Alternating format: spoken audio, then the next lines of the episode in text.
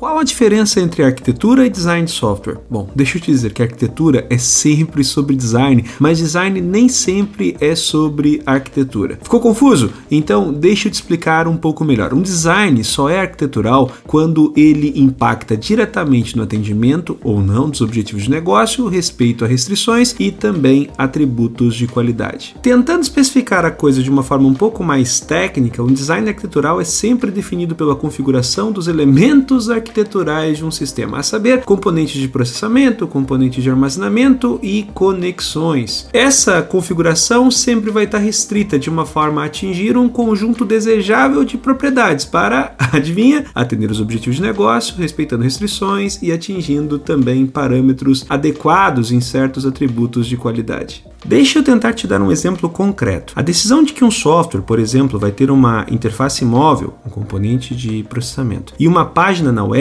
um outro componente de processamento, e que ambos vão compartilhar a lógica definida em uma API, rodando na nuvem, mais um componente de processamento, que por sua vez mantém dados em um banco de dados relacional, agora um componente de armazenamento, são exemplos de decisões de design arquitetural. Definir que a comunicação com a API acontecerá através de HTTP, agora estamos falando de conexão, também é exemplo de decisão de design arquitetural. Pegou a ideia? Vamos ir um pouco mais longe? Eventualmente pode-se chegar à conclusão de que a quantidade de usuários simultâneos no sistema extrapola a capacidade de uma eventual máquina solitária que estivesse rodando a nossa API na nuvem. Daí se descobre a necessidade de se eh, criar instâncias, mais instâncias eh, dessa API. O fato é que, para poder ter mais instâncias, temos que adicionar um outro componente de processamento, um distribuidor de carga. Eventualmente, o banco de dados então passa a representar uma restrição e o que se decide fazer é adicionar mais um componente de armazenamento, um mecanismo de caching. Mais um avanço, em algum momento o negócio, entre aspas, começa a reclamar do fato de que está difícil adaptar o sistema. Na prática, o ritmo de modificações de uma parte da API é muito mais acelerado do que das outras partes. Você resolve então com o time fracionar a API em serviços menores, em outras palavras, unidades de processamento menores, para não atrapalhar a experiência do usuário, decide-se ainda adicionar um gateway para entregar uma experiência unificada tudo exemplo de decisão arquitetural, percebe? Perceba, todas as decisões que eu listei aqui de design se afastam um bocadinho do código. Veja que eu não falei sobre usar ou não um repositório, nem sobre utilizar ou não inversão de controle. Tais decisões são sim sobre design, mas dificilmente terão relevância é, grande o suficiente para a arquitetura. Afinal, elas influenciam bem menos os objetivos de negócio, as restrições e os atributos de qualidade. Temos que falar mais sobre isso.